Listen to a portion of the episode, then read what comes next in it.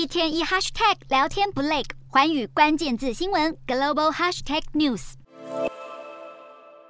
整条街左右两侧，一边每走三五步就停了一辆警车，另一侧则是满满的蓝色围栏。白纸革命在中国遍地开花，却显然不敌当局强力镇压。在北京、上海等一线城市，处处可见大批警力站岗。在北京，不管是人行道旁还是餐厅外，几乎都有公安车严阵以待，桥上更是直接停满，警方带队定点定时巡逻，遇到声援民众便强行执法。声援民众只不过在抗议地点拍照，马上被警方关切，甚至翻阅妇女手手机，要求对方即刻删除相关影音。只是中国的防火长城筑得再高，仍堵不住悠悠之口。在香港，抗议群众聚集在街头，大家手持鲜花、白纸，地上还摆着蜡烛，声援自由比生命可贵。在澳洲雪梨，也有约两百民众聚集在市政厅外声援，白纸上更用红字写下要习近平下台。类似的场景也相继在伦敦、东京，还有美国华府出现。国际媒体认为，现在示威矛头指向习近平与清零政策，习近平会继续维稳坚持清零，还是冒着疫情风险放宽管制，是他独尊后面临的最大两难。